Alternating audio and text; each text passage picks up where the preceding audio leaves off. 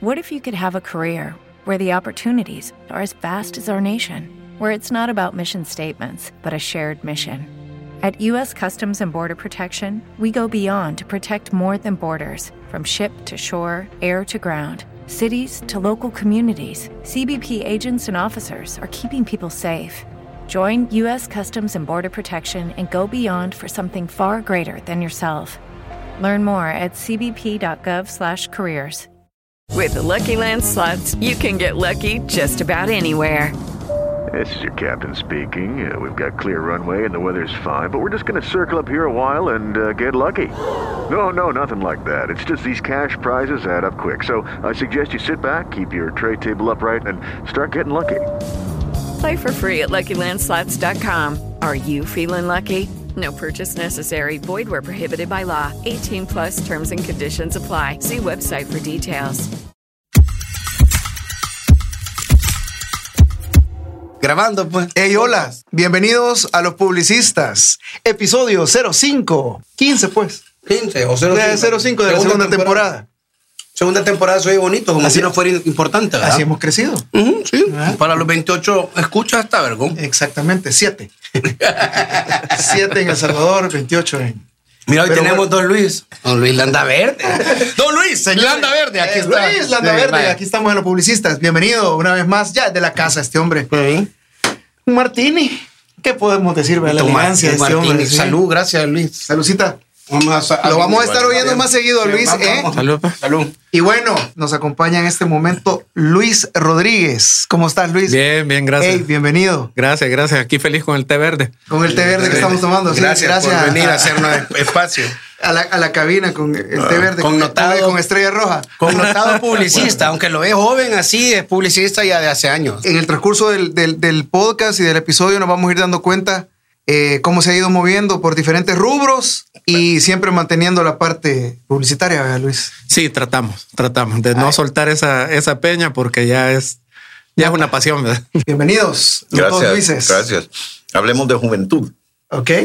¿Qué edad? Partamos de ahí. ¿Qué edad tenemos? 43. No, pues está, está bicho, está bicho. Ah, no, ya no. Está, no, digo, cómo no. 43 años, 43 años de joven en esta, en esta profesión todavía. Contanos un poquito de vos. ¿De dónde salió esto de, de la publicidad para vos en lo particular? Bueno, yo no sé, nací con un lápiz en la mano, creo yo. Y, y siempre me gustó. No sé, desde el, desde el colegio tratábamos de meternos en todo lo que se pudiera de, de organización de los eventos que pasaban, hacer los carteles promocionales, campañas. Ahí íbamos, íbamos llevando la cosa y, y- y bueno, salí del colegio y, y estudié diseño, que era, era mi carrera. Y a partir de ahí eh, me especialicé primero en mercadeo. Eh, entendí que habían cuestiones estratégicas que, que el diseño necesitaba complementar, ¿verdad? Y, y- y entender un poco la industria como era, más, más, más allá de, de poder crear algo y del proceso que lleva todo esto. Y, y- y por ahí me fui, ¿verdad? Un poco, un poco por ahí. Siempre me gustó. Eh, habían cosas que no. Eh, pero siempre me apasionó, siempre fue, un, siempre fue un tema que lo llevé desde chiquito. Ey, pero es que mira cómo decimos Luis y Luis, ¿cómo, ¿cómo hacemos aquí? Porque por lo menos vos sos Pedro y yo Pedro, pero por lo menos a mí me dicen Peter Bueno, y a vos sí, Pedro. porque tenemos do- dos. Pedro y dos Luises. Ah, bueno. Sí. Pedro y yo Luis está como para que Hay la un digámosle- Luigi a este. Luigi, Ah, Luigi, Luigi Landa Verde. Luigi, porque- Y Don Luis. Y no, el- Don Luis. el director, presidente, de no sé toda mi ya viste el resume. Mira, Entonces- Luis, eh, el- el- el- Luis, Luis, Luis, Ok. este, Formal. ¿cuándo, El ¿cuándo invitado. sentiste vos ya en el colegio? O, eh, ¿En qué grado o, a qué nivel sentiste vos ya el, No. el jalón para... No, desde, Para esa. desde pequeño. Hace poco nos estábamos acordando con unos amigos del, de infancia. El primer examen de, de- de preparatoria era dibujar tu familia. Y, o sea, yo los hacía hasta el detalle de los colores de la corbata de mi papá y, y toda esa cuestión. Veía a la par, bolita palito, chihuelas por el otro lado. Le, le decía a uno, dame tu, dame tu examen. Él- él les ayudaba. Eh, Desde ahí. o Desde- sea, desde esa época daba copia, imagínate. Daba copia desde esa época. Pero sí, siempre, o sea, el- el- no sé, uno nace con eso, creo yo, y, y cada talento, ¿eh? o sea, hay diferentes. Hay Mira. deportistas, hay tal, el, el- Y cada cuando uno. entró la tecnología, que agarraste rápido la adaptación ya de la computadora. O sea, porque ya Sí. después todo es Sí, computadora. sí, sí. Fíjate que el, el- el- a pesar de que todavía fuimos de, de- de hacer todavía las cosas a mano, etcétera, cuando entró la tecnología, digamos, la universidad todavía no tenía eh, talleres Paint, con no tenía computadoras, no tenía Paint. Windows. Eh, sino que todavía había que hacer las cosas, había que buscar cursos afuera, que habían, habían cursos chiquitos para, para probar y, y un poco agarrabas el fundamento, eh, quizás el buen gusto o no, lo que fuera, pero a partir de eso ibas, ibas, ibas construyendo lo que, lo que hicieras. Luego fui periodista. Ah, eh, un, sí, lo el- siento, cabrón. Sí, el, el, el- trabajé como periodista, pero aprovechaba eh, O sea, a la hora de que, de que diagramaban los periódicos y me iba a meter para, para pedir una computadora a ver cómo ayudaba a diagramar. Entonces aprendía un poco más. ¿verdad? No, espérate, Entonces ya aprovechaba el tiempo para, para hacer algo productivo por mi vida. Entonces, no, no. O sea, periodista de buscar la noticia o periodista de estar en el área.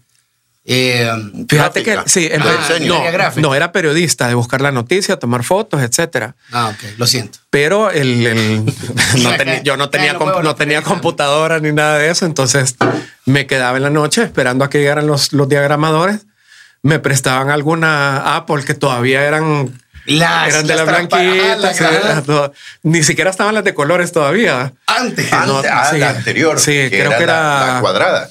Sí, creo que era, creo que Pero la Mac, ajá, sí, la ¿cuántos Mac. años la- la- tenía la en esa época? Tenía 18, 17 más o menos. Y en el periódico cubría cierta área eh, específica o sección o cómo. No, como era el, el- el- creo que era de los más jóvenes. Multiuso. Sí, entonces te agarraban de lo que multiuso. salga, Sí, comodín, lo que entonces te mandaban que una cosa, que escribir un... No, yo quería plantearte eso mismo también, porque vaya a ponerle el periodismo, o sea, trabajar en un periódico. Sí. Por eso te preguntaba si cubrías una sección en específico, ¿no? Sí, Porque la publicidad, fíjate bien, tanto como el periodismo, más si estabas en tu posición de que veías todo, empezás a enterarte de un montón de temas que no tienen que ver en particular con lo que vos estudiaste, Ujú. sino que empezás a hablar de un montón de Trasciende, temas. sí. En publicidad, decime si no has hablado de gasolina, de nueces, de jamones, de salchichas, Sí. de cervezas, de cigarrillos,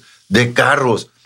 Entonces te volvés como una persona que cualquiera que te aborde, podés hablar de cualquier cosa. Sí, yo le, yo le- yo le contaba eso a mi Sí, esposa. sí. Le digo, mira, lo que pasa es que un publicista tiene un montón de conocimiento urbano, le digo, Ajá. porque nos toca atender de todo. Entonces, a ver, no es como un ingeniero que, o sea, su línea es No, y, construcción. lo, y, lo, y- sí, y lo otro que la publicidad, digamos, en- o sea, el, áreas de diseño, áreas de administración, eh, edición, lo que sea, cada quien tiene un proceso. Y ese proceso lo que te ayuda es como a resumir todo ese montón de información que, que, Claro. que decís. O sea, que, que si es una cuestión bancaria o que si es un, un negocio de carros o que si es una desarrolladora inmobiliaria o que si por lo que sea, tú tenés que agarrar todo ese montón de, de- de información que de ventas, que de bodega, que de esto, que comercial, que resumirlo en, en- en- en pocas cosas, ponerle identidad y empezar todo un proceso de, creación. proceso. Y cada área tiene lo suyo. O sea, el- el- cada- y eso creo que es lo, eh, lo interesante de la publicidad, porque al final terminas agarrando casi que todo el pastel de, de- de ir conociendo los negocios. ¿verdad? Eso es lo, es lo que lo vuelve a mí, interesante. a mí me, emociona conocer eh, así publicistas de, de tu talla que han pasado por, por varias etapas en, en sus trabajos, porque, porque realmente te das cuenta que un publicista es una persona, un ser humano bien completo. Es bien y complejo. Complejo, definitivamente. Sí, sí. Pero, pero, pero vaya, sin el afán de, de desviarnos de la línea que, que veníamos trayendo. Entonces pasas del periódico a los licores, pero, Sí, ahí pasé. pero no es a la parte de tomar. Casi. De tomar alcohol. o- Casi. o- Casi. Sí, estaba, estaba jovencito. Catador pues, fuiste, eh, ¿no? También aprendí a catar. Aprendí a catar rones, eh, tequilas. Ah, qué interesante. Pero ¿a ¿dónde te Eh, fuiste? pues? Mira, empecé trabajando, si se puede mencionar marcas. Sí, Sí, hombre. Eh, sí. Bueno, empecé con. Primero me dieron Botran XL.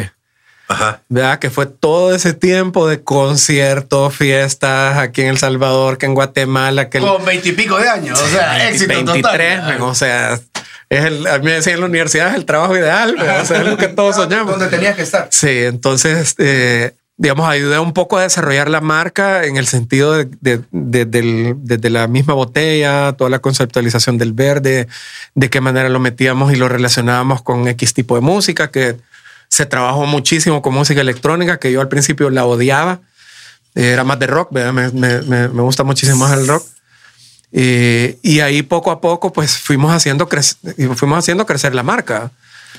Eh, al grado que desde El Salvador, pues lográbamos eh, incidir un poco en, en, en las cuestiones de Las marca en otros representaciones países. de los demás países. Sí, en, en qué hacían y cómo lo hacían y si lo hacían bien. Y si, le, PL. y, y si le metías detalle, ¿verdad? empezamos a meternos en el diseño de bares, por ejemplo, de bares para los eventos, para la fiesta, bares móviles donde pudieras proyectar cosas, eh, que se desarmaran, si la fiesta era más grande los los volvías a armar, que se había que meterlos en los decks eh, cuando teníamos conciertos en la feria, eh, cómo lo relacionábamos con, con los DJs, buscar DJs residentes, vestirlos, o sea, ya empezamos como a meterle El un marketing poco de eventos. de todo, o sea, desde lo gráfico hasta el trade marketing, hasta eventos. Eh, entramos ahí, luego eh, me pasaron Zacapa, que fue...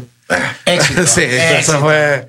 Es una, Zacapa es una Sí. marca chiva, aparte Sí, es delicioso. Sí, es- nos metimos en los torneos de golf. Eh, entonces ya empezamos a, a patrocinar torneos, dábamos catas eh, para ejecutivos, eh, CEOs, etcétera, las organizábamos. Tratábamos de hacerlo diferente, aunque el público fuera mayor, ¿verdad?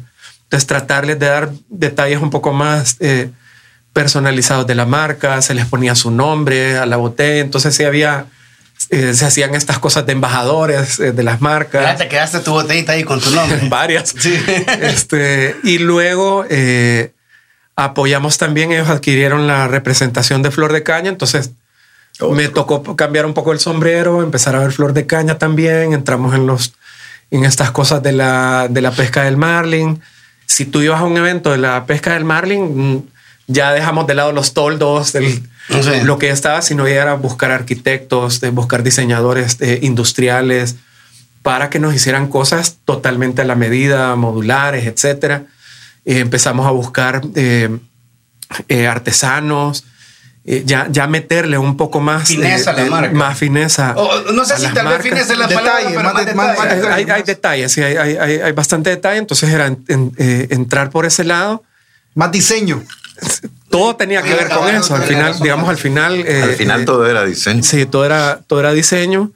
Eh, entendimos que con eso lográbamos llegar al, el- incluso a los supermercados. Pues. O sea, al final terminábamos, terminábamos impactando. Bueno, la, la guerra de marcas que habían en los bares antes, ¿verdad? Que eso era, era bestial. Ey, un montón de Eh, Pero ¿por qué con antes? ¿Es, es algo que ya no existe Ya o cómo? no Yo entiendo que ya no existe la, la agresividad de las empresas en, en tener presencia, exclusividad, sino que creo que el mercado se ha calmado es que, bastante. ¿sabes qué es lo que pasa? Eh, yo, yo me recuerdo, yo tuve un par de lugarcillos por ahí, y lo que pasa es que las marcas entraron con, eh, con ¿cómo se llama? Con bonificaciones en efectivo y con, con espacios de marca pagados en efectivo.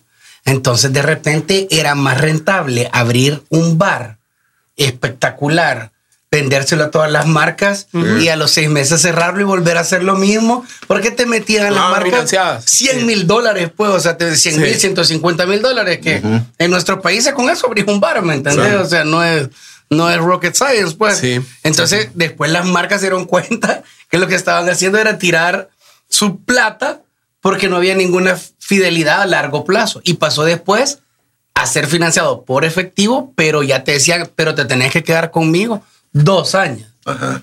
Pero en el mundo de la noche no podés garantizar una empresa de dos años porque es un tema de Exacto, moda. exacto. Entonces de Sí, repente que estar plata Sí. Y igual cerraban en, en ocho meses. Sí, de, de- fíjate que de hecho tuvimos el chance de, de, de participar un poco dentro de, los, dentro de los mismos diseños de los bares. Entonces ya era bueno, este es el espacio que, el, que, que yo quiero, lo voy a diseñar así, respeto la identidad del bar, etcétera, etcétera. Y ya te metías con arquitectos, constructores, etcétera, a hacer, a, a- a hacer tu área. Entonces se fue como, como diversificando el, el, eh, todo el trabajo que sí estaba relacionado con, con diseño, sí estaba relacionado con, con publicidad. Yo creo que la- de, las punto po- de venta. de las y- pocas marcas que se han quedado haciendo eso es Corona, ¿verdad? Que Corona ya te hace un fin, o sea, te, te da el financiamiento para que armes el bar Ya te da el kit. Corona. Sí. Ajá. Pero te dice Así hasta que ahí. ¿verdad? No hay otra marca. Si mi bar es Corona, es Corona. Ah, sí, chao. eso, eso sí era así. O sea, Sí.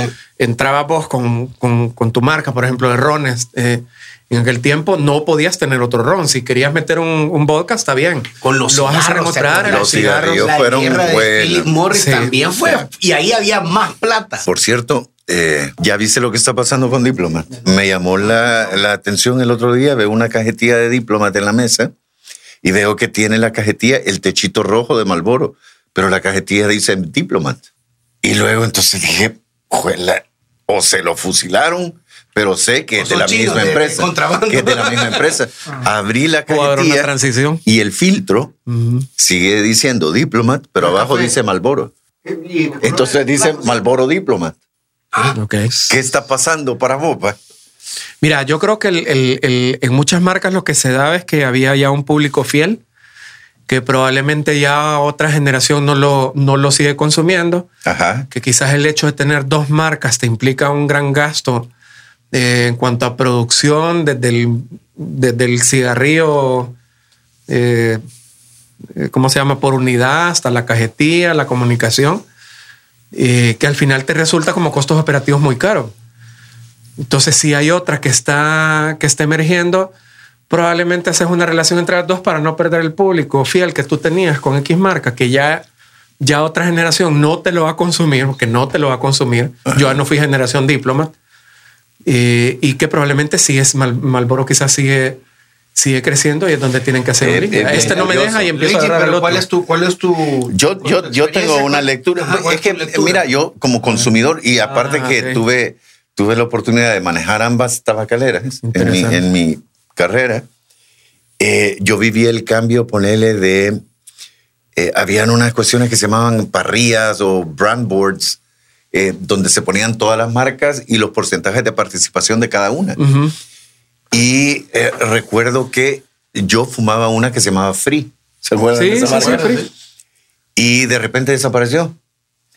Pero lo más curioso es que desapareció la marca que en aquel entonces tenía, a mi juicio, mayor participación de mercado, que era Delta. Delta ya no existe. No. Entonces, como que lo que hicieron fue. Bueno, ¿te acuerdas payaso que pasó a una imagen negra? Ya más. eh, pero más Payaso moderna. no fue, hasta donde recuerdo, nunca fue una marca como que. Tic Tac Como ahora, Lucky Strike. tic, no, Tac no, no, ahora, como Tic Tac ahora de manera formal en El Salvador por alguna de las dos compañías. O sea, venía gente No, eso que- pasó en Guatemala. En Guate, sí. sí. eso pasó en Guatemala. Pero lo que yo siento que en, en aquel entonces, cuando me quitaron mi marca, que era Free, es que a los que estábamos en las marcas de arriba, a Free, a Belmont, a- te bajaron y a los que estaban en Delta y en las marcas de abajo de Delta, los subieron Sí, sí. a una sola marca que hoy es Polmol. Ujú. No sé por qué se me hace que lo que está pasando hoy con Diplomat es parecido. Sí, es Y que, que es que Diplomat tú va a tenés- Tú desaparecer. tenés un público consumidor. Tú tenés un público consumidor ahorita. Lo que tenés que hacer es una transición de marca. Ajá. Y ya es, Y una asociación, ya es una asociación simbólica. Ajá. Entonces empezás a meter ciertos símbolos en una con el público seguro que tú ya tenías, que sigue consumiéndolo y es fiel. Sí. Y ya empezás todo un proceso de transición en el que quizás el sabor no ha cambiado, eh, la sensación no ha cambiado. Es que te van etcétera. guiando, te van llevando. Simplemente ¿Están hoy es otra marca. que fume rojo? ¿O qué? Y, y mi gran pregunta es que hoy al fumador de diploma te va a tocar pagar más por fumar lo mismo o, o cómo es el asunto, porque no sé, no sé si Malboro vale más que diploma, no sé. Sí. Pero bien interesante cómo los procesos de marca Sí. eh, es- es- son, son como vos decías, procesos graduales, procesos graduales que van guiando al consumidor hacia ciertas cosas. Deja que todos los días hay menos fumadores. Entonces tenés que rentabilizar también tu portafolio, digo yo. Sí, Digo tenés que, yo. tenés que simplificarlo y no perder a ninguno. O Eh, sea, eso sí. es, es, es un es un compromiso bastante grande. ¿verdad?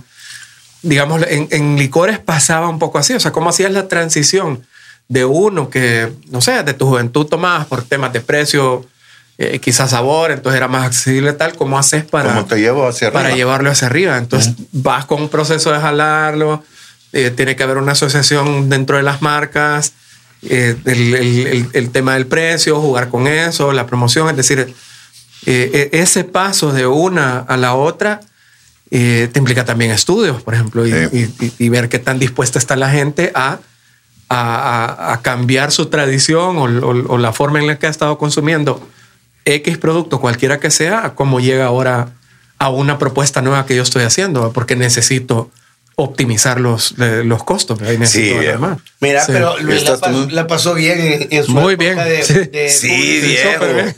de licores porque llevamos media hora de podcast. No, fue- fue historia solo de Sí, eso. a huevo. Claro, no, hemos, no hemos llegado todavía No. a los 25 años y ya. Y de ahí, de ese mundo, ¿a dónde, a- cuál fue el próximo salto? Sí. Después de andar a verga como Sí, 5 años. Sí, estuve, estuve en agencia un tiempo, este, viendo específicamente eh, Pais, Grupo Pais, que era bueno ya. ¿Era el- supermercado? Supermercado, súper interesante.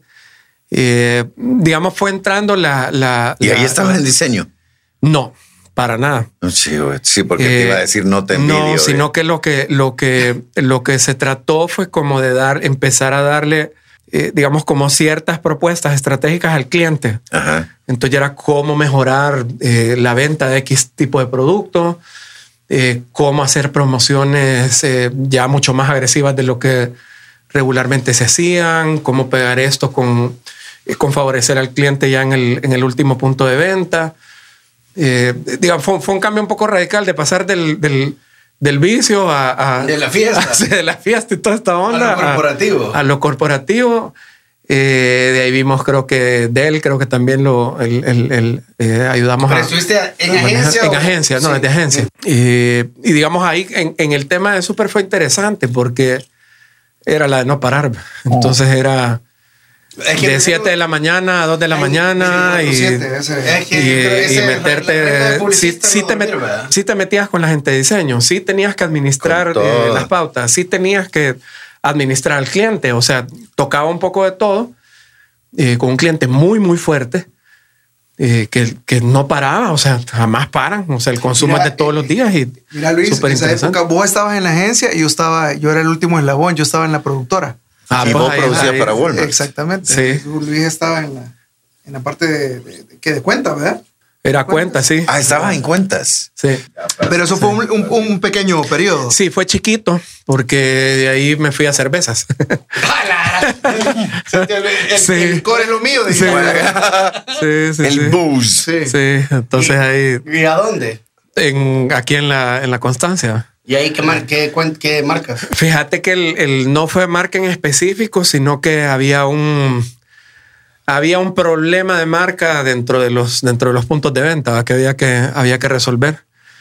Y, y, digamos se estaban se estaban comiendo una marca con la otra, entonces era un poco complicada la cosa y era cómo regresar a, a, a Pilsener eh, al punto de venta y qué cambios tenía que hacer la marca siendo más agresiva dentro del punto de venta. Interesante, viejo. Sí. Qué interesante, porque es lo que estábamos hablando cuando vos te levantaste un ratito.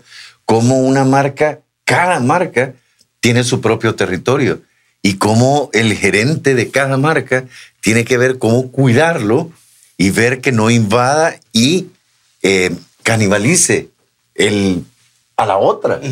Bajo la misma ah, sombría del es que dueño. para el bolo, o sea, ya bolo, un bolo. Ajá, sí, yo sé que me estoy viendo. Bolo, bolo. No, no, no, no te estaba No, jodiendo. no, tranquilo, si yo soy Un bolo, bolo, ya bolo, ¿eh? orgullo. Distingue entre marcas. ¿no? Distin- no sé, una No, que que, siempre mira, en cierto O modo sea, las hacen suyas. Solo las primeras. Sí, en cierto modo las hacen Las suyas. prim- los primeros cinco vergazos, ya de ahí. Eh, ya pero yo te te puedo, hace- ahorita, te si vos estuvieras. Sí, ya de ahí, después de los primeros cinco vergazos, si vos estuvieras tomando gin, Sí. gin, vaya, decir, y te sirvo los primeros cinco, Ajá. al sexo te das cuenta que te cambié la marca. No, Probablemente, pero no me importaría si la cambiaran. No, yo, es paja, no. O sea que de la parte de tequila. bebidas espirituosas pasaste a dónde? a turismo. Sí, ya fue. No, bueno, pero ya tiene onda. Es que, es que todas las líneas de vida tienen que están relacionados ¿Con publicidad? Con publicidad. Sí. Y, y ahí como, ¿por dónde? Fíjate que el, el- O sea, el- turismo Fíjate que nos hicimos cheros con, con, eh, con Carlos Umaña, que es eh, ahora el presidente ah, de la buenísimo. Casa Tour. Buenísima onda. Sí. Estuvo, estuvo aquí en el podcast. Sí. De hecho, fue eh, el, El tercero segundo, o el segundo tercero. podcast. Sí. Eh, nos hicimos cheros y, y- y- y, digamos, empezó el, el- el tema de parte del que, eh, que maneja su empresa, de qué forma le metía un poco más a la, a la cuestión del, del mercadeo ferial. Vea que, digamos, ya con marcas países ya es otra, es, es- otra onda. Eh, pero era cómo podemos aplicar ciertos conceptos distintos eh, de experiencia, en, cierto modo, lo que un bar te da, un negocio de estos te da, hacia una, una exposición de una marca país dentro de X eh, tipo de evento. Qué diseño tenías que usar, qué actividades tenías que hacer, qué es lo que tenías que mostrar de, de tu país, etcétera. Eh, empezamos con eso. Fue una experiencia bonita porque viajamos por cualquier cantidad También, de. porque nos contás cuántos países te echaste vos, porque aquel Uy, dice que no sé. 70 y la Juana. 67. No, no fueron, tan- no fueron tantos, pero sí, o sea, fueron bastantes. Pues, o sea, el, el- el- 66. el- sí, yo, y yo no había pasado, digamos, del, de, de Centroamérica y el Caribe, no, no había pasado. Así entonces- cuenta que él también. Sí. Entonces, sí, pum, entonces en ya era eh, Italia. Ah, ¿Te está un tequilita sí, con juguito de tomate? Con sangrita. Sí. Sí, está bien. Ah, ok. listo. Eh, España, el- la feria más grande del mundo, que es en Alemania, el, el, el ITB. Eh, la Sigue- estando ITB, todavía- feria Yo- yo todavía. Sí, todavía. El COVID paró un poco las cosas, pero por ejemplo, Fitur, que es la española, el- Sí. el- es quizás donde el país más se promocionaba. Eh, ahí la feria ha seguido, eso sí, eso se ha visto yo en las noticias. Eh, pero son ya cuestiones enormes. O sea, ahí participa desde los países eh, mostrando sus cosas eh, hasta la industria de, las, de, de- de aerolíneas, cruceros, hoteles, o sea, el- lo que querrás, todo el- el, eh, está metido ahí. Complejos feriales enormes, y distribuidos incluso por continentes, o sea, es eh, ya otra onda. Eh, logramos entrar ahí, logramos entender cómo funcionaban las cosas, cómo mostrar los diferentes eh, países de la región ante el mundo.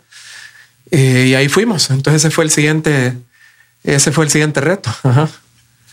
Bien interesante. Mira, eh, bueno, la parte, eh, ya estás tocando otro, otra categoría publicitaria Gracias. que tan juela. Ah, ese es bueno. Sí. Sí. Es que, es que, es que mira, Azul. es, es permitido hacer pausa para tomar un tequila así. Para, Eh, para pero- tequila, sí, cabrón. El tema es que no lo edité después para que Vamos a vean que todos les jalamos parejo aquí, porque después me decís que yo hablo Gracias, raro. o sea, gracias. sí. No es que hable raro, es que ando con mi guaro, pues. Para que vea que también. Yo me voy en Uber. Así, me dijo, gracias. así me dijo el tocayo, ey, mira, me dijo, tenés que bajar. Me decía, ¿por qué? Porque, Porque se oye bien no, raro, bueno, se oye bien raro al principio y al final. Segundo, cabrón, Vaya, por ejemplo, esta marca Perú, Ajá. esta Ay, que está acá. Esta la hizo una agencia de publicidad bien interesante que es especialista en, en marcas país. No, hombre, el, el tema de que, que preguntamos de la marca país, ¿cuál es la que te ha gustado a vos más de todas Ah, las que hemos tenido en el país? Nosotros, nuestra. O sea, la de nosotros. Aquí. Ah, ¿Cuál es la que a vos más te ha gustado? Espérate. Siempre hablamos del pues, tema, sí, viejo. No, pues sí, pues si estamos hablando, el hombre estuvo ahí, pues. dale, pues. Nos representó. Mira, no eran. digamos, gráficamente no eran feas. Lo que pasa es que creo que siempre emitimos el mensaje incorrecto. De ahí eso. No, ninguno te digamos, gustó. es- pues. no, realmente no. Eh, creo que creo que otros países tenían quizás la idea más clara a pesar de que de que pudiesen haber, haber mejorado muchas cosas, normal. O sea, ¿Cómo cuál? siempre, ¿Cómo puedes, cuál? hacer, ¿Cómo siempre puedes hacer al- algo mejor. que- Por ejemplo, en aquel tiempo Guatemala era el mundo maya y eran claros que eso Sí. era y todo lo vendían a partir de ahí. Inclusive la arquitectura que estaban haciendo era, era digamos, llevaba esa línea. Centros comerciales, etcétera, más o menos iban, iban, iban, iban llevan- llevando eso y había un producto eh, turístico muy, muy claro y muy, eh, eh, digamos, muy objetivo. Eh, Costa Rica tenía todo el tema este de la, de la naturaleza, etcétera, etcétera. O sea, estaban clarísimos de que ahí no se salían. Ujú. Desde Jurassic Park 1991 hasta la fecha no se han salido de ahí. Eh, y digamos, ha sido un enfoque de producto, de lo que yo te entrego como producto país, de consumo turístico, del cual no me voy a salir porque ese es mi potencial es lo que voy a cuidar, es lo que voy a vender. En este caso, digamos, no, nunca, creo que nunca se logró definir hasta la fecha que ya te, ya te lo da el surf, o sea, ese ya es un producto turístico clave, que antes eh, no era, digamos, muy icónico. O sea, tú hablabas de, de, pueblos vivos. ¿De dónde vino Pueblos Vivos? Vino de Pueblos Mágicos de México. O sea, seamos claros, o sea, vino de Pueblos Mágicos de México. No, no, no, no se salió de ahí. Está bien. Pero no era impresionante. pero, pero no era tu producto turístico. Era bonito.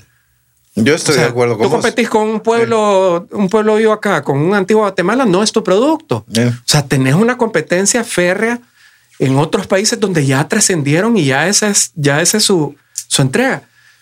Y en este caso, digamos, se, se, se, diga, se divagaba bastante en decir, bueno, no sé, somos pueblos o somos volcanes eh, o somos playa o somos esto, somos lo otro. Entonces no, no se definía nunca al, al al consumidor o al turista qué es lo que te estoy entregando como mi valor principal. Exactamente. Ahora sí, y digamos eso ha marcado una, una diferencia radical en que la gente diga, bueno, El Salvador surf, o sea, tan claro como eso. Eh, eh, que te lleve exactamente a algo. Entonces quizás acá, quizás acá ahora se ha empezado como debería de haber sido ya hace un montón de tiempo.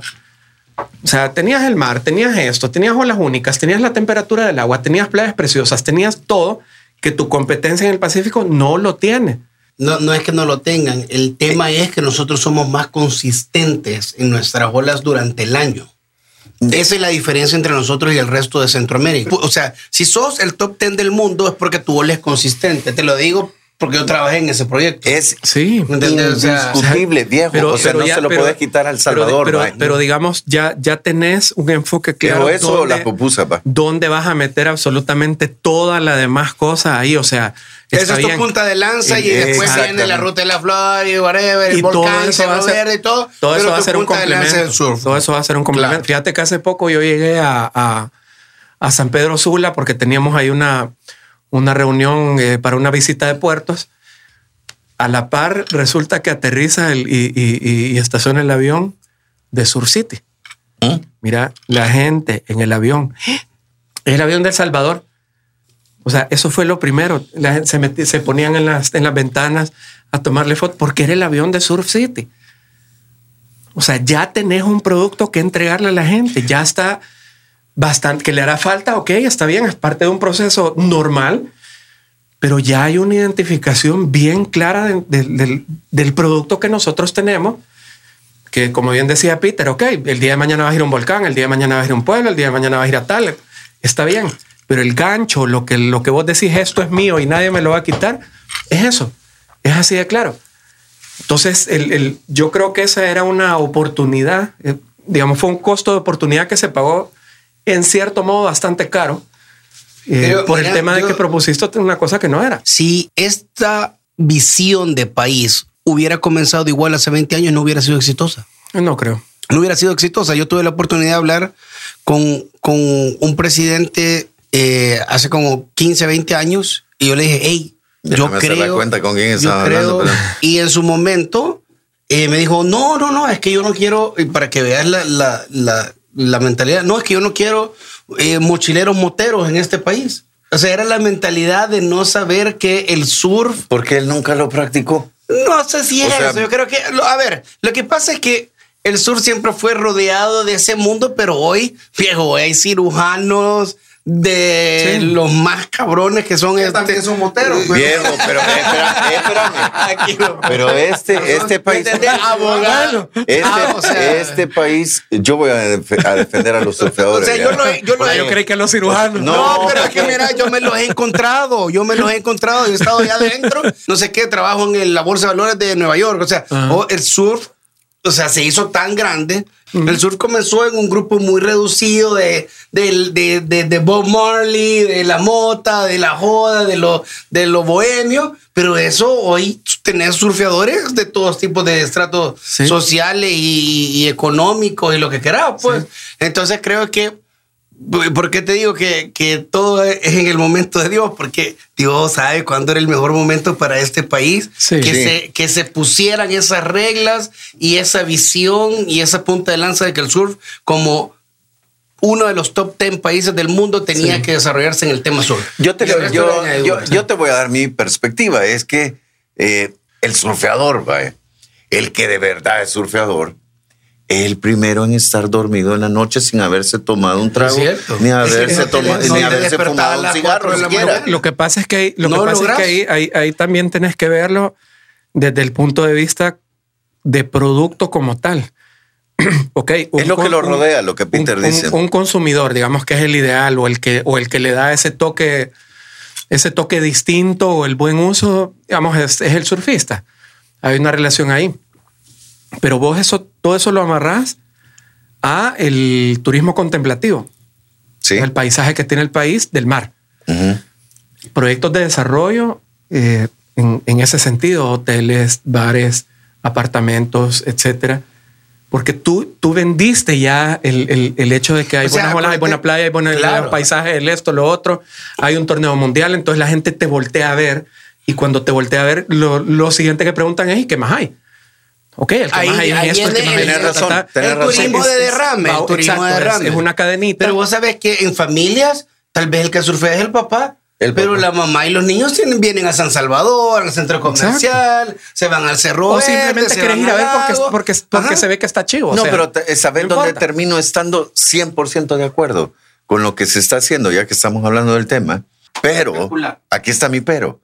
Porque a pesar de que es extremadamente bueno, yo sí lamento el momento en que El Salvador, publicitariamente hablando, se separó de su plataforma, posiblemente ustedes ni la oyeron nunca, eh, de su plataforma de El País de la Sonrisa Ah, sí, sí.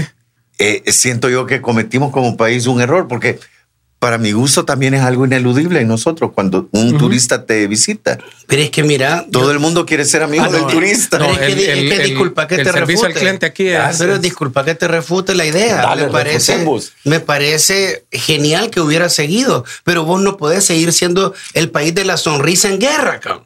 O Tenés sea, no podés. Sí, tenés O razón. sea, mercadológicamente no podés vender algo. Aunque hubiera sido sumamente poderoso, publicitariamente hablando. y lo que, pa- lo que pasa es que hubiera sido contraproducente. Sí.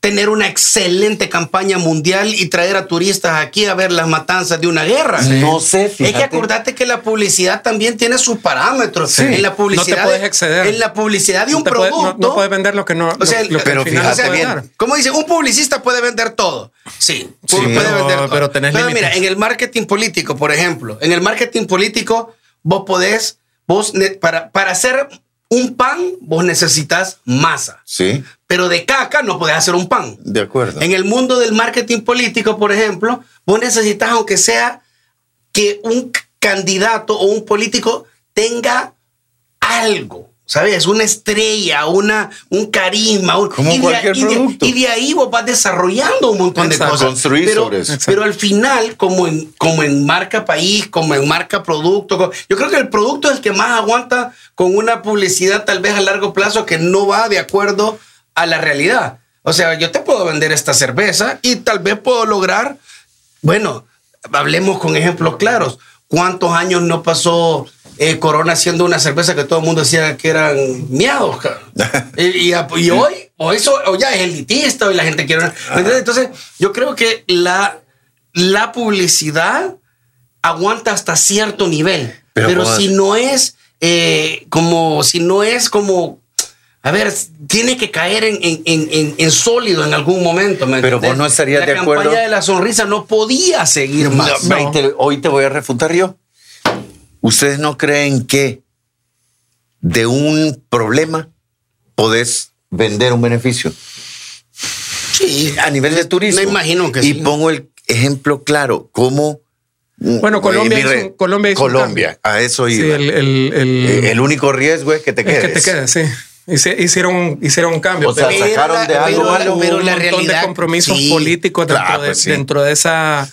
Pero la realidad promesa ya caía, que- ya caía sí. en piedra. Correcto. Ya el narco, digamos que Mm. ya había bajado, Sí, ya había una guerra contra la FARC mucho más light, o sea, ya era. Era otra- romper- era romper o sea, un posicionamiento que estaba en ese Correcto, momento, me era- llevabas era a así. Colombia Y, y habla pasaba bien, Sí. pero, pero no podías traer a nadie en época de guerra aquí y decir, Sí, sí, era- pero era- de la sonrisa. era pues, difícil- era difícil vender ¿Sabes el país de la sonrisa, ¿sabes era cuándo- bien cuándo- complicado. ¿Sabes cuándo pudo haber sido el país de la sonrisa? Sí. Argumentado y aun con todo y nuestros problemas.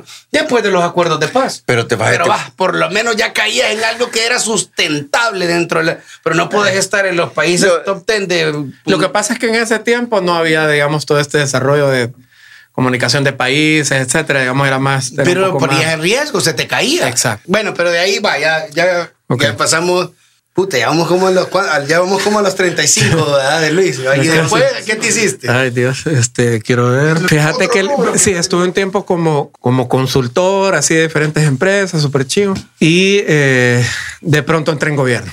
O sea, Pero ¿cómo Mira que este es el primer podcast que hablamos de cosas de gobierno. sí. No, pero es que lo vale, creo yo, porque es Pues bien sí, bonito por, porque por- tenemos por- por el invitado que es publicista y que hoy trabaja para el gobierno. Yo creo que hay una etapa de, de Luis que, que tiene una experiencia ganada en el mundo de la publicidad, pero que hoy por hoy tiene un puesto muy importante para El Salvador y queremos que, que de verdad nos hables dónde estás, que nos contes un poquito de ese mundo, porque es importante para los publicistas sí. eh, saber que Es- te puedes quedar en el mundo de la publicidad Sí. el resto de tu vida O puedes puedes- ver el mapa entero. el mapa entero y llegar a otro planeta, a otro mundo, Sí. a nuevas experiencias, que es lo que estás viviendo ahorita, pues. Precisamente una por lo que hablábamos al principio. O sea, la- la- el, el campo de la publicidad te abre a un montón de áreas. Sí, sin fin. No necesariamente te tenés que quedar clavado. No, para nada. En, ¿Ah? Olvídalo. Que No, lleve. No, no olvidarlo, ya quedó. Entonces, No, ya, no, de verdad, ya dejen de joder. Mira. ¿qué, ¿qué es eso? ¿Director, presidente? ¿Cuál es el título? no fue mi Sí, es, ahora soy director país de, para el BESI, el Banco Centroamericano de Integración Económica, sí. Culturizanos. Eh, bueno, el- lo que hacemos es financiar países en, en cuanto a proyectos públicos y se financia también al sector privado dependiendo del, de montos, etcétera, etcétera. Bueno, yo tengo dos años de estar ahí, manejamos una cartera ahorita de 4.500 millones de dólares más o menos en, en inversión aquí en El Salvador, solo en El Salvador. Vemos el 90% de las inversiones multilaterales del país a nivel regional y los países que nos componen el Caribe, vemos un poquito más del 50%. Ahí ves prácticamente todo, o sea, desde, desde proyectos de infraestructura eh, complejos hasta, hasta créditos para, para emprendedores, innovaciones, etcétera, o sea, desde, lo macro eh, hasta lo micro. Eh, tratamos, digamos, de ir llevando las diferentes estrategias de, gobierno, lo, que, lo que se tenga, ir recomendando cosas, cómo se pueden hacer, eh, cómo me lo estás proponiendo, cómo te lo puedo yo eh, devolver. Eh, y en El Salvador, pues, eh, digamos, sí, estamos cubriendo, ahora creo que el- ya ha sido un 90% de las, de las inversiones públicas acá. Entonces, Mira, y de, y de publicista a este rol, ¿qué onda? ¿A dónde, Cambio- está, ¿A dónde está como el link de, de todo lo que hemos hablado eh, durante el podcast, de tu recorrido, a lo que estás haciendo ahorita? Mira, el recorrido ha sido desde, obviamente, desde el tema publicitario, comunicaciones, etcétera, etcétera.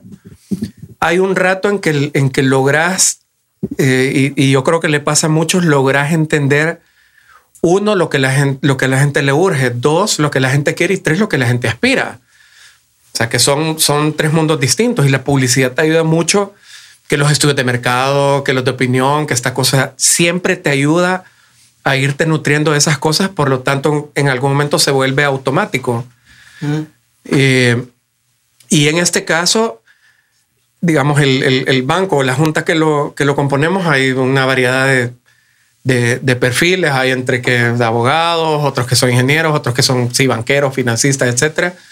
Y quizás en este caso el único que ha estado en el medio que publicidad, que mercadeo, que esta cuestión me toca a mí. ¿verdad? Y quieras o no, es, eh, es chivo porque, el, porque el, entre las opiniones de todos los países nos vamos complementando. O sea, tú estás hablando de en la región de una cartera que te anda superando los 13 mil millones de dólares en, en inversiones. ¿Cómo O sea, no? lo que ¿Cómo no? en el banco, Sí, o sea, ¿cómo? cómo? Prácti- Prácticamente. Prácticamente casi. Si Sí. necesitas bolas, avisarle. Pedro te da un Hay que me, no, pero que me preste a mí. Pero, el, digamos, cada quien va dando su aporte. O sea, en cierto modo, cada quien va, va dando su aporte. O sea, tú estás en una institución que tiene una identidad, que, digamos, en este caso tiene múltiples, y que tiene que ir, digamos, pegándose a todo eso, a la historia de cada quien, a la historia política de cada quien, etcétera, etcétera, a dónde aspiran, a dónde van, cómo lo transmiten a la gente. Nosotros somos parte o acreedores de esa, de esa transmisión. Hay un, hay un reto también de decirle a la gente, ok, lo que hacemos nosotros es esto, o sea, financiamos desde la vivienda chiquita eh, de esta persona que hoy trascendió a que ya tengan un piso eh, decente, que ya tengan baño, que ya tengan esto, una escuela, una universidad, eh, la calle Surf City, un proyecto grande de inversión, un puerto, un aeropuerto, etcétera. ¿Cómo, ¿Cómo buscas la manera de, de concatenar todo ese montón de inversión que tiene una parte financiera, tiene una parte de ejecución, tiene una parte de estructuración, tiene otra parte de riesgo, etcétera, etcétera? ¿Cómo le decías a la gente aquí estamos y aquí, y, y- y aquí vamos? digamos, cada quien aporta. El- el, eh, en el caso mío, quizás eh, logramos recomendar a los diferentes países cómo manejarse, eh, cómo transmitir el tipo de proyectos que están llevando. Aquí nos ha ayudado mucho eh, y quizás aquí hay una relación un poco más cercana entre todas las instituciones con la gente, porque lo es, o sea, y, bueno, los números lo dicen, pero eh, entendemos bien lo que la gente necesita, entendemos bien lo que los gobiernos necesitan, entendemos bien cómo funciona el sistema político aquí y que, digámoslo, a ciencia ya escrita y todo, El Salvador despunta eh, a los diferentes países porque el sistema aquí funciona y funciona bien.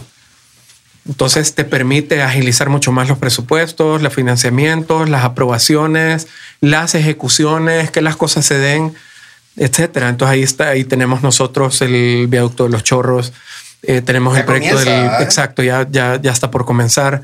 Eh, el tren de- del Pacífico que hoy, a partir de hoy, de hecho, eh, a, mediodía nos avisaron que ya vamos a empezar la, etapa de diseño como tal, o sea, ya previo a la construcción, lo cual es un, es un avance importante porque eh, te tocó empezar desde cero. El tren se votó ya hace años y te tocó empezar desde cero. Y si El Salvador va empujando, ya tenés un Honduras que te voltea a ver, ya tenés un Guatemala que te voltea a ver y ya estás pensando, ok, conectemos con el Atlántico, esto cambia la economía a nivel nacional. Entonces, sí, el espectro se nos, se nos amplió en mil, digamos, estando ahí eh, y te permite entender cómo funciona cada país, cuáles son los pros que tienen, cuáles son los contras y de qué manera los vas eh, superando a nivel local, te permite entender lo mismo, o sea, cuáles son los pros, los contras, dónde tengo que meter inversión, dónde realmente eh, se necesita, dónde recomendar al gobierno o incluso al sector privado,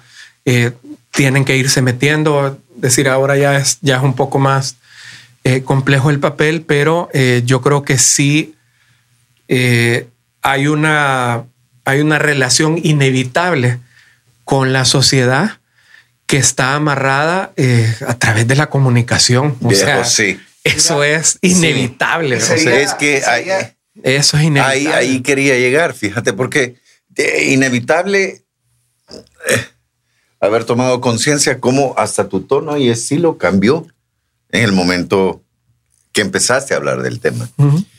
Pero igual funciona a nosotros a nivel de consumidores, sin sacar de contexto el podcast, que estamos hablando de publicidad, pero hablando de un tema sumamente serio para un país que hoy está comprometido con el futuro. Ujú. Como en cualquier tipo de producto, vos decís, este producto puede superarse a sí mismo. Para mí, El Salvador es, si lo vemos como un producto, es sumamente capaz de superarse a sí mismo. Sí. Pero sí siento que a nivel de percepción, como en cualquier producto, por eso quiero enfatizar, como para cualquier producto, eh, su grupo objetivo tiene mucho que ver con se puede o no se puede, o la imposibilidad de las cosas. Pero en el caso de tu país, de El Salvador, de nuestro país, son posibles realmente todas estas cosas que estamos soñando. Sí. Sí, o sea, el, el- Mira, o sea, no sé en qué proyecto me lo quisieras preguntar porque, porque el abanico es, es, es Como cualquiera, grande. vaya, ponele, si yo te pusiera un producto como, como viejo, yo que lo he vivido ya casi todo. Yo viví las patinetas con rodos Ah, de sí. patín de metal con valeros. Ok. ¿Verdad? Pero yo quería soñar y soñaba con una patineta que no hiciera ruido. Eh, así de básico te lo pongo. Mira, por ejemplo, si, si, si, si tú me lo mencionas así, eh, nosotros tenemos, de hecho, nuestra inversión más grande es en educación. Por, o sea, porque tenés que tener a alguien que sepa hacer la tabla, que sepa hacer esto, que sepa diseñar un, que tenga un diseño industrial para que no haga ruido, eh, que luego sepa venderlas, que luego sepa, digamos, es, es, es todo ese paso para que termine desarrollándose algo bueno eh, hecho acá.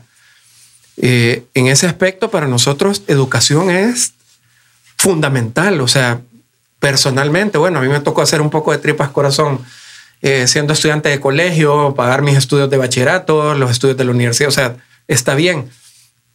Yo aprendí que educándome era, era, era la mejor Era forma. la carretera. Lo sigo haciendo. Estoy Ajá. sacando ahorita mi primera maestría.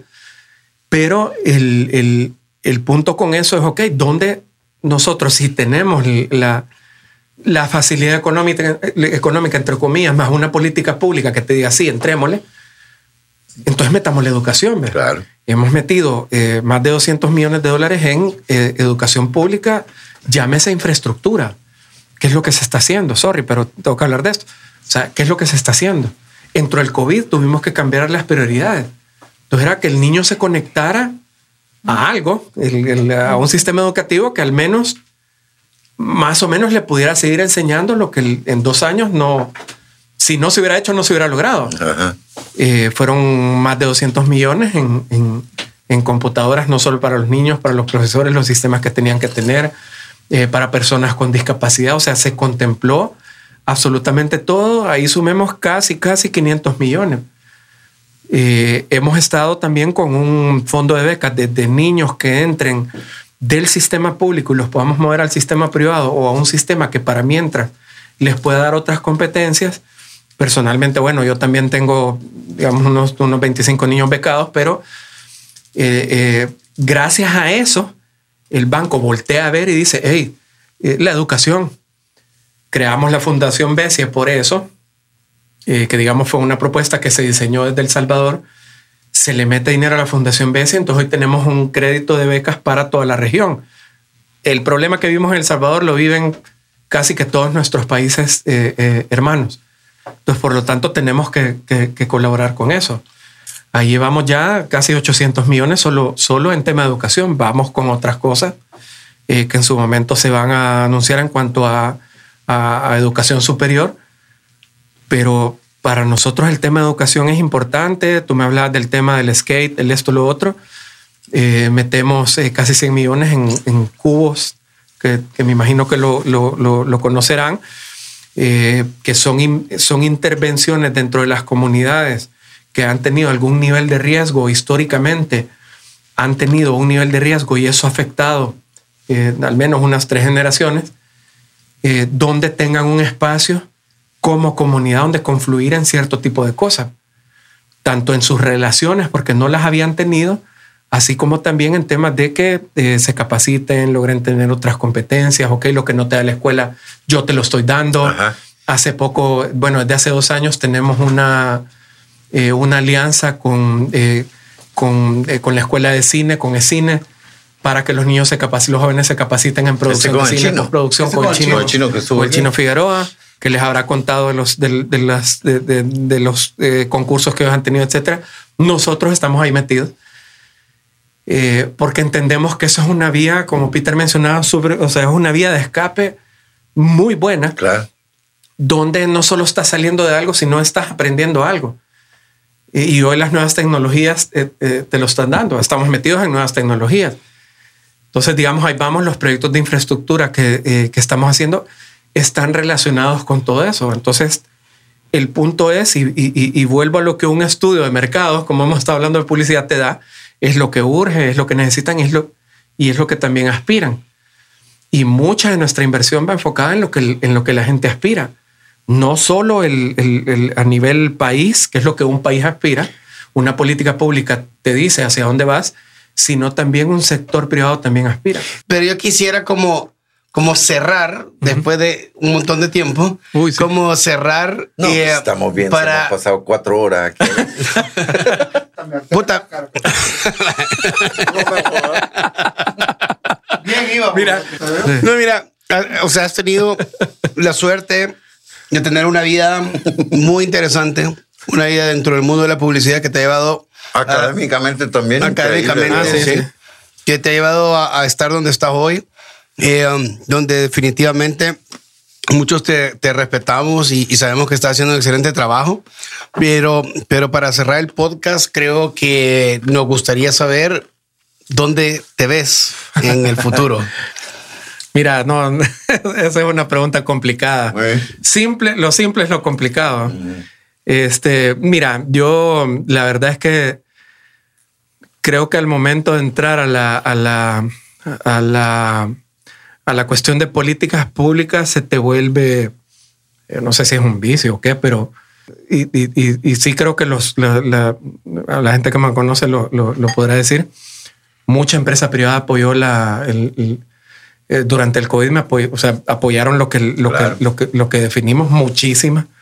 O sea, logramos una, una cooperación a partir de los privados de más de 62 millones de dólares. O sea, en, en una época de COVID más dos tormentas, o sea, complicadísima para, para, para nuestro país. Todo el mundo estuvo ahí, todo el mundo se alineó. O sea, yo creo que, que nos hace falta todavía seguirle, seguirle aportando de alguna manera. ¿ah? El, el- creo que uno a medida que va ganando experiencia, eh, tanto, tanto en educación, porque no he parado de, de- de- de- educarme en muchas cosas, eh, y, y- y para, y lo voy a seguir haciendo hasta que, hasta que me muera quizás, y también enseñar, porque fui profesor eh, de universidad.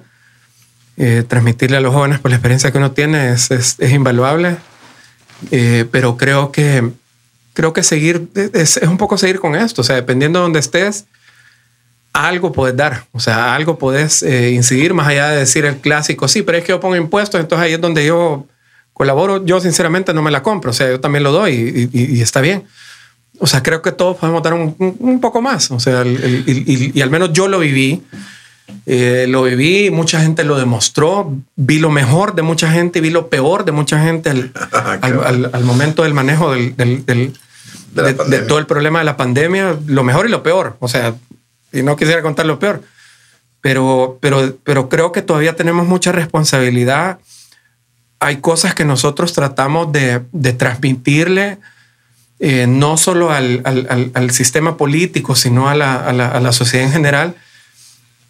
Es que yo lo que sí quiero es que el, el- el que esté abajo de mí, los niños, o sea, los jóvenes que vengan, tal, se la pasen mejor, hagan más cosas que las que, que las que yo hice, sean mucho, Está- está me- difícil, muchísimo, sí, muchísimo mejores, sean muchísimo mejores de los logros que yo hice o que cualquiera puede hacer. Esa es la aspiración, vea. Y si bonito. para eso va a haber que sacrificar, y eso se lo decimos incluso a los padres de familia, comunidades, etc. podem- podemos decir que, que estás cómodo en, en- en el BCA y, y que podemos eh, esperar más años ahí en ese puesto. Mira, estar o, com- estar o- definitivamente le vas a entrar a ser Sí. el doble de Juan Luis Guerra. Ojalá porque ganara más de lo que gana. Pero mira, pon- Ojalá. poni- poniendo las cosas en perspectiva. Pero la comodidad, la comodidad es peligrosa. Es, bien peligrosa. O sea, decir, Sí, la, la palabra comodidad, Es- es- eso sí, te iba a decir para mí es peligrosa, pero- pero- si ponemos las cosas en entiendo. perspectiva y pusiéramos al Banco Centroamericano de Integración y el BID, o sea, lo podemos categorizar uno con el otro, Sí. uno es más que otro, o cómo es Mira, nos llevamos súper bien. Nos llevamos súper, súper bien. Pero el 90% de la inversión aquí en el país es del Banco Centroamericano. Quizás nosotros entendemos mucho más puntual, y lo hemos discutido con el BID, Banco Mundial, etcétera, la CAF. Nosotros entendemos mucho más eh, qué es lo que está pasando en nuestros países y cómo eh, o salvadoreñizar ese tipo de políticas internacionales a, a- a hacer lo que acá necesitamos o, o hondurizar lo que Honduras tiene y tarará y, y- y según sus características. Quizás nosotros entendemos un poquito más eso. Quizás nosotros entendemos un poquito más las dinámicas políticas que se están llevando acá o, o- o en otro país, o porque estamos a la par, o porque quizás tenemos los mismos problemas, o sea, no sé, yo a veces, yo a veces sí les digo, o sea, a mí no me vengas con la solución que se hizo en Holanda, en esto, o sea, está bien, lo hicieron y lo lograron. Aquí- es El Salvador. o Hay sea, que, hay que, es, una que realidad. una solución ad hoc. Es una realidad distinta. O sea, no sé, o sea, a mí me pasaba que eh, siendo eh, comisionado de proyectos estratégicos, eh, no sé, te podía venir un suizo, mira, es que es la solución. No, Sí, no, o sea, gracias. Está bien, está bien, pero aquí funciona matan a tanta gente y, y- y- y- no, no, la no, situación ¿sabes es por qué o sea, te preguntaba, Luis? a- Aquí aterrizamos un poco más las cosas y eso creo que ayuda mucho a la incidencia que nosotros tenemos eh, a nivel regional. De hecho, somos el mayor inversionista eh, a nivel regional, somos el que mejor categoría tiene eh, a nivel regional y somos el que más empuje está teniendo en cuanto a, a- a crecimientos de inversión. ¿Sabes por qué te preguntaba? Porque en algún momento Peter te preguntó, bueno, ok, casi que te preguntó cuál es la próxima grada. Y, y- y no sé, yo siempre he tenido esa como, como inquietud. ¿Qué está arriba? O sea, sería entonces la próxima grada para un Luis, el BID. No, no, no, no. No, no, no. Mira, yo creo que la, la- la próxima grada sigue siendo aquí el país. O sea, yo creo que hay un montón de cosas que hacer, creo que hay un montón de cosas que, que escuchar eh, de la gente. Mira, el- los jóvenes tienen cualquier cantidad de cosas que decirte. Los, los privados tienen cualquier cantidad de experiencias Hay que suficientes darte. problemas para resolver Sí, aquí sea, en El Salvador todavía, todavía- como para saltar a otro lado. Sí, todavía, todavía hay suficientes cosas acá y, y- y a mí me Bueno. encanta lo que hago. O sea, me encanta lo que hago. Y, ¿Ya oyeron? Y, no espero dejarlo. Se queda en El Salvador y si se trata de salir le quitamos el pasaporte y lo dejamos aquí. Así le Vamos- ya a alguien. Vamos a tener Luis para rato entonces. Es súper interesante, de verdad, Sí. el, recor- No, el- gracias. el recorrido así como del tema diseño gráfico y todo lo que dijiste, que del colegio, universidad, y Sí. todo, a llegar al puesto que estás Yo siento que sí. Un, punto bien. último, por ejemplo, ahora muchísimas empresas, desde multinacionales hasta, hasta medianos, están agarrando el tema del design thinking. ¿Por qué? Claro. O sea, porque necesitan tener una- un momento disruptivo, procesos diferentes de, de captar información, de proponer cosas, de tirar estrategias distintas. O sea, mucho se subestima esa área. Y, y- y para mí muchos eh, subestiman el área de, de- de- la publicidad, las comunicaciones, el diseño, etcétera. Pero, pero hoy están agarrando temas como, ok, quiero aprender design thinking y mis gerentes tienen que aprender esto. Y no solo el de comunicaciones, no solo el de mercadeo ni el de publicidad, no, el de producción, el de finanzas. Todo esto, la o sea, cabeza, viejo. Ya la, la- la- la publicidad como tal ha cobrado tanta rele- relevancia que se ha metido hasta eso, o sea, hasta las entrañas de la, del, del- del- del día a día de, de- de una empresa, que hoy la empresa dice, necesito algo disruptivo, necesito algo diferente, tengo que aprenderlo y ya lo dan muchas universidades y se están metiendo. Di clases en eso. Entonces, el- ahí vas viendo, ves CEOs aprendiendo maneras disruptivas de hacerlo. Yo lo aprendí. Eh, lo vimos con Oxford, lo vimos con Harvard. o sea, ya están todos metidos en, en- en esa línea y mucho aporte de eso lo ha dado el mercadeo, lo ha dado la publicidad, lo ha dado el diseño gráfico, lo ha dado las comunicaciones. O sea, hoy el mundo se está moviendo por ahí porque es lo más rápido, son los sistemas más O sea, sencillos. O sea, vos- los publicistas seguimos dominando el mundo, decimos. No, Para sí. eso, sí. eso. Sí, Si así lo quieres ver, sí. Hey, Gracias. muchísimas gracias. Gracias. Luigi. Gracias a Luis. Rodríguez. Gracias, Salud. eh, director del BCE. Peter. Salud. Este, Omar Flores. Carlos Cisneros en las cámaras. Pía. Episodio número 15. Okay, round two. Name something that's not boring. Laundry? Ooh, a book club.